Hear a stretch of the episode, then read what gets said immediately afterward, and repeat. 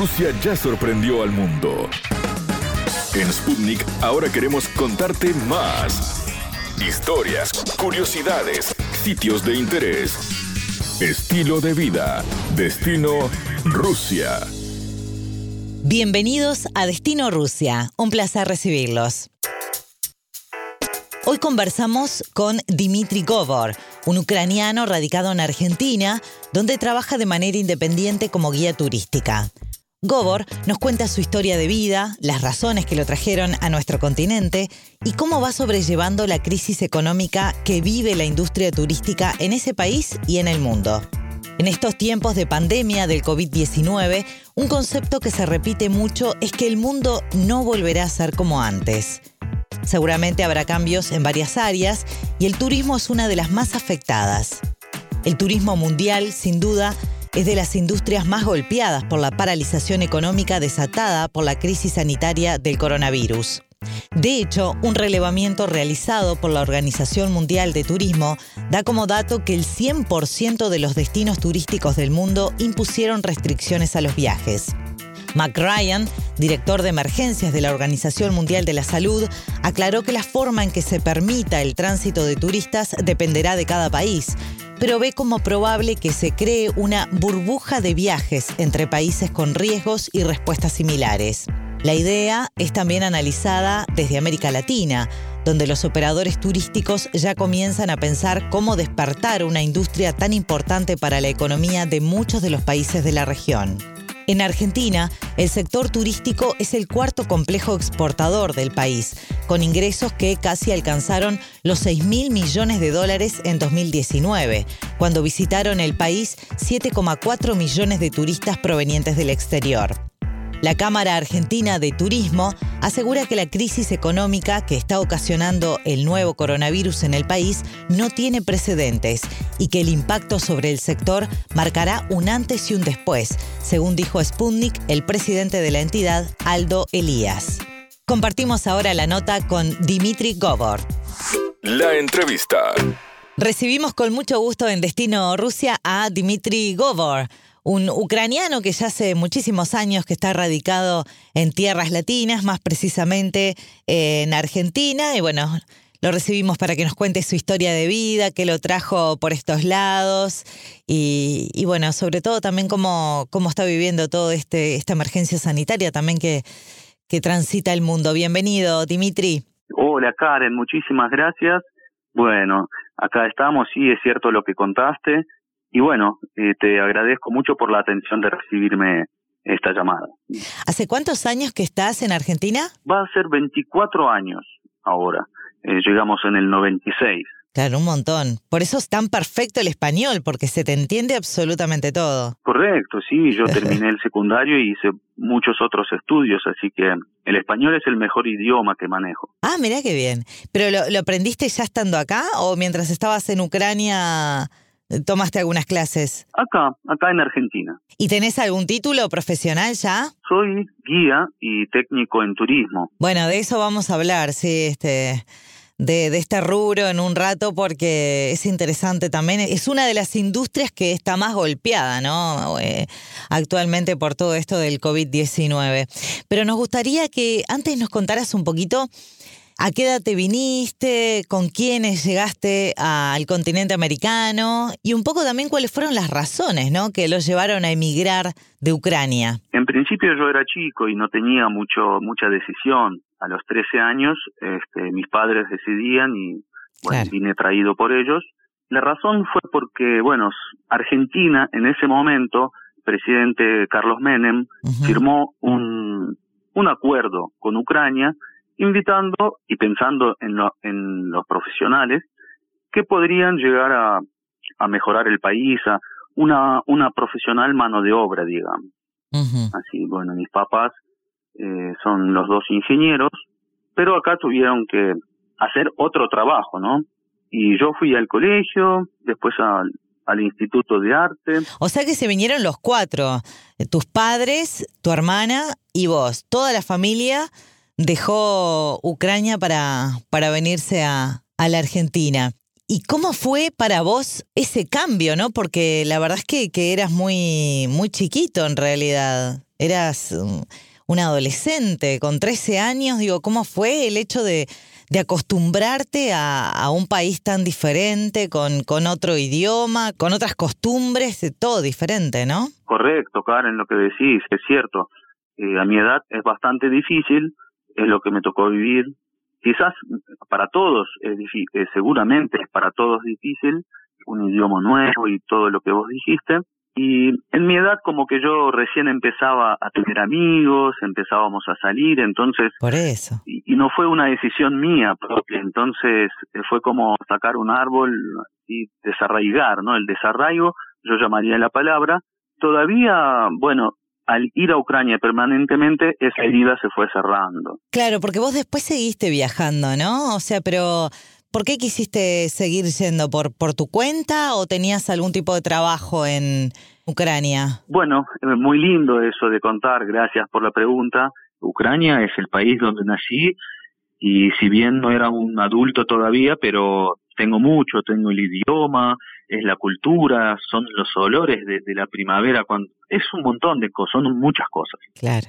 No, te pregunto porque a veces pasa de que eh, muchos inmigrantes de, otros países, bueno, sobre todo de tierras eslavas, eh, después de estar tanto tiempo, les cuesta volver. De hecho, hasta algunos ni siquiera han regresado. Y el hecho que hayas vuelto tantas veces también eh, llama la atención, porque te viniste eh, muy jovencito, muy niño. Pero, ¿por qué razones has tenido que volver? ¿Simplemente por, por querer regresar a tu país o, fue por temas de trabajo o, ¿Cuáles fueron los motivos? Bueno, la primera vez eh, fue porque era mi sueño. Después de 11 años, eh, Karen, fue mucho tiempo eh, que no tuve la posibilidad, pero soñaba, este, soñaba con, con la ciudad donde nosotros siempre estábamos, con la casa de mis abuelos, con, con los amigos que quedaron de aquella época, y después de 11 años que tuve la, la primera oportunidad financiera y de tiempo, este, aproveché al máximo y mm, ese fue el mejor viaje de mi vida, pero a nivel espiritual, a nivel afectivo. Claro, de reencontrarte con, con, tu, con tu pasado, sí, sí, me imagino. Sí, reencontrarme con todo, con todo, con la cultura, yo creo, más que nada, porque es un, es un todo, no se puede dividir las cosas, mis amigos o mi familia, o la casa o la calle. Es todo un conjunto de cosas que, que, bueno, después de esos viajes, la herida del desarraigo se fue cerrando de a poco. Se ve que vos internamente necesitabas regresar a, al país donde naciste, ¿no? Este, era como, como que tenías en el debe eso y bueno, qué suerte que lo pudiste, que lo pudiste cumplir. ¿Y pudiste reencontrarte con gente ahí que, que habías dejado en tu adolescencia? Por supuesto, claro. Eh, somos una mm, familia numerosa. Tengo tres tíos, tengo muchos primos, sobrinos, y por supuesto que sentarme con cada uno y hablar con ellos fue todo un placer. Claro. Y después tuviste que volver por, por temas de trabajo, supongo, porque como sos, estás ligado al turismo, me imagino que también por eso. Sí, sí, en, en ese momento yo trabajaba en la Patagonia, en un crucero, eh, y tenía muy buen trabajo. Vos sabés que, Karen, en un momento, estando allá y pasando eh, este maravilloso momento, se me cruzó por la cabeza quedarme, porque era todo tan lindo, pero cuando puse en la balanza el trabajo y, digamos, el placer de reencontrarme, bueno, la verdad que acá tenía más oportunidades, tenía todo por delante. Era, en ese momento ya empezaba a trabajar de traductor ruso-español en el Parque Nacional Los Glaciares, me había como instalado en esa parte que me gusta mucho, la Patagonia, subir montaña, Así que cuando puse en la balanza, eh, vine, vine a Argentina y ya con, con pie firme a quedarme para siempre. Bien, y qué suerte que te después el amor te acompañó, ¿no? que se quiso venir, porque, claro, porque a veces no es fácil, te puede decir, no, mira, yo me quiero quedar, y sin embargo te, te acompañó. Sí, sí, me pasaron cosas muy lindas, eh, estos viajes, conocer a la chica de mi vida allá, sí, la verdad que no me puedo quejar. ¿Qué es lo que más añorabas de Ucrania estando en, ya en Argentina? Es como te decía antes, era un todo, pero por supuesto las personas, los familiares, claro, los afectos, eh, tiraban mucho eh, de, sentarme a charlar con mi tía, de compartir todo lo, todo lo que había vivido acá en Argentina durante 11 años eso quería compartir con, con los que tanto quiero, ¿no? La cultura era siempre como que la guardé, es como si fuera un idioma que no, no lo hablaste durante 15 años y de repente te das cuenta que lo sabes perfectamente. Dimitri, y mm, hablando de todo esto justamente de la cultura, sé que, que hay muchas comunidades eslavas, tanto rusas como ucranianas y, bielorrusas en, en Argentina. Entonces te consulto, ¿tu familia, vos, están ligados a alguna de esas comunidades? ¿Mantienen contactos como para juntarse y de repente recordar platos típicos del país o hacer bailes? o ¿Están en contacto? Sí, estamos en contacto. Eh, en principio nosotros trabajamos en la comunidad, o sea, trabajamos con extranjeros, pero también acá nos conocemos entre muchos. Ese es el primer contacto. Después hay, bueno, redes sociales, te imaginarás que hay muchas también. Eh, íbamos a la iglesia de vez en cuando, los domingos, que bueno, hay muchas iglesias ortodoxas en Buenos Aires, ah, así que nosotros para Pascuas, por ejemplo, fechas importantes, y a veces simplemente porque teníamos tiempo y ganas, eh, la iglesia, bueno, eh, ¿qué más sería? Hay una casa rusa, que yo fui un par de veces a algunos eventos, pero bueno, queda en capital y no voy tanto. Ese es el contacto. Eh, son, somos muchos, es una comunidad muy grande de ucranianos rusos y como bien decías de otros países ex Unión Soviética también. Sí, sí. Este, sí, hay mucho. ¿En tu familia son de cocinar comidas típicas? No sé, por ejemplo, eh, yo, mi abuela era ucraniana, por lo tanto, tengo muy claro que los vareniques no son rusos, sino son ucranianos. Entonces, eh, no sé, ¿hacen cada tanto el borscht también? Puede haber una disputa, sí pero están tanto en un país como en el otro. Claro, pero sé que los, los que son, son ucranianos. Nosotros preparamos, por supuesto, eh, casi todos los días eh, tenemos alguna comida eh, de allá. Este puede ser que puede ser otra pasta rellena, que son pilmeni. Los pelmeni, claro. Mm. Sí, claro que cocinamos comida ucraniana. Bien, perfecto. la sopa también, ¿no? El borscht. Sí, eso mucho. Después cuando vamos a Ucrania o algún familiar, algún conocido viene y se puede pedir encargar algo, por supuesto que es eh, el caviar, porque acá ah, es difícil de conseguir. Caviar rojo, sí, que es más barato, el negro es muy caro, así que caviar rojo traemos de a un montón. Después se hacen el surtido de caviar en Ucrania caviar y otro pescadito que se llama sprote, que es de un de un mar eh, muy allá en Europa solo ese pescadito está y bueno, lo hacen de una manera especial, entonces encargamos esas delicateces. ¿Cómo llegaste a caer en, en, la industria turística? Bueno, es una historia un poco larga, pero voy a tratar de resumírtela acá. Dale, sí.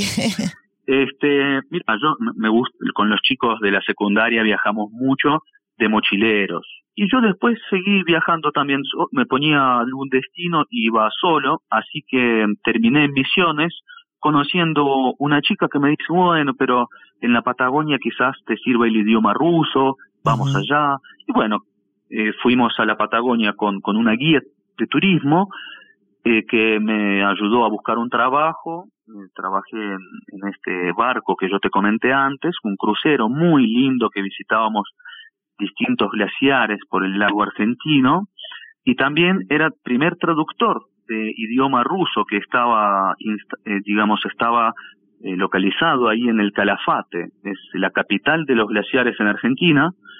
Así que bueno, esa fue mi primera experiencia y cuando había muy buenos comentarios sobre el traductor y además yo yo ya sabía mucho de la Patagonia, entonces a veces ni necesitaba un guía y, lo, y hacía pasar un muy lindo momento a los turistas eh, que, que, bueno, también estaban encantados de que alguien de allá los recibiera en un lugar tan lejano. Así que esa fue la primera experiencia y después viajes, muchos viajes y al final de todo en el año 2009 yo dije, ¿por, ¿por qué no estudiar turismo? Y bueno, finalmente terminé la carrera y ahora, bueno, con título y habilitación ya estoy trabajando. Pero trabajás por tu cuenta, o sea, tenés tu propia empresa o trabajás para alguien. Y trabajo por mi cuenta, sí, ese no hace mucho. Trabajo por mi cuenta y con empresas que me contratan también. Bien. O sea, soy guía freelance, lo que se llama en, en este rubro.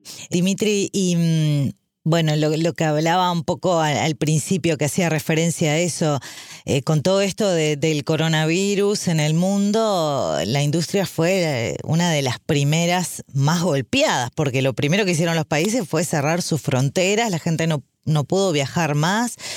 ¿Cómo la vas llevando con todo esto? ¿Qué medidas por ahí adoptaron para poder paliar y que el impacto sea el mínimo posible? Sí, nosotros trabajamos una temporada. Como yo trabajo solamente con ruso parlantes o ucraniano parlantes, este ya marzo eh, ya es mm, casi final la temporada.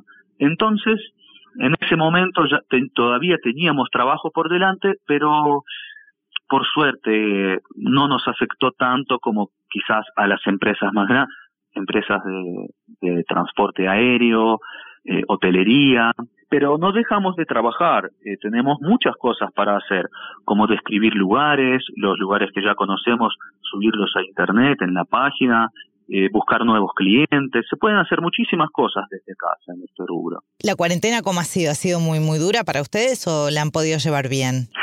bueno, eh, la verdad que supimos reaccionar a tiempo y apenas empezó, esto de quédate en casa, eh, nosotros hicimos una declaración jurada para venirnos con nuestros padres a Córdoba, en la provincia de Córdoba. Así que estamos acá eh, con un gran terreno, con la familia al lado, y mm, sin, en esta pequeña ciudad que se llama Capilla del Monte no hay ningunos casos, así que nosotros nos medimos temperatura durante una semana, viste, para venir y a ver que nosotros más que nadie estábamos expuestos al peligro en los aeropuertos y con los turistas, eh, tomamos las medidas para venir bien sanos y, y, no contagiar a nadie. Así que bueno, tuvimos esta suerte y estamos muy bien acá, es un hermoso lugar, así que la estamos, la verdad que la cuarentena la estoy pasando bárbaro, pero este es mi caso. Entiendo, entiendo eh, Que, hay, mucha gente que lo está sufriendo y la verdad nosotros estamos siempre dispuestos a, ayudar con lo que sea, y los cercanos, los, que están más cercanos nuestro, porque sabemos que afectó mucho a mucha gente. Dimitri, ha sido un placer charlar contigo. Es pasiva, te lo digo en, ruso. No sé cómo se dice en, ucraniano, ¿es igual o no? En ucraniano es yakuyu. Ah, claro, nada que ver. Yakuyun. Bueno, distinto, sí. igual si yo te digo es pasivo, me vas a entender perfecto, así que. Perfectamente. Muchísimas gracias. Ha sido un gusto tenerte en, el programa y bueno, nos alegramos mucho que, que estés pasando bien todo, todo este tiempo y llevándola de la mejor manera. Bueno, Karen, muchísimas gracias a vos, muy amable. Hasta aquí, Destino Rusia. Nos reencontramos pronto. Destino Rusia.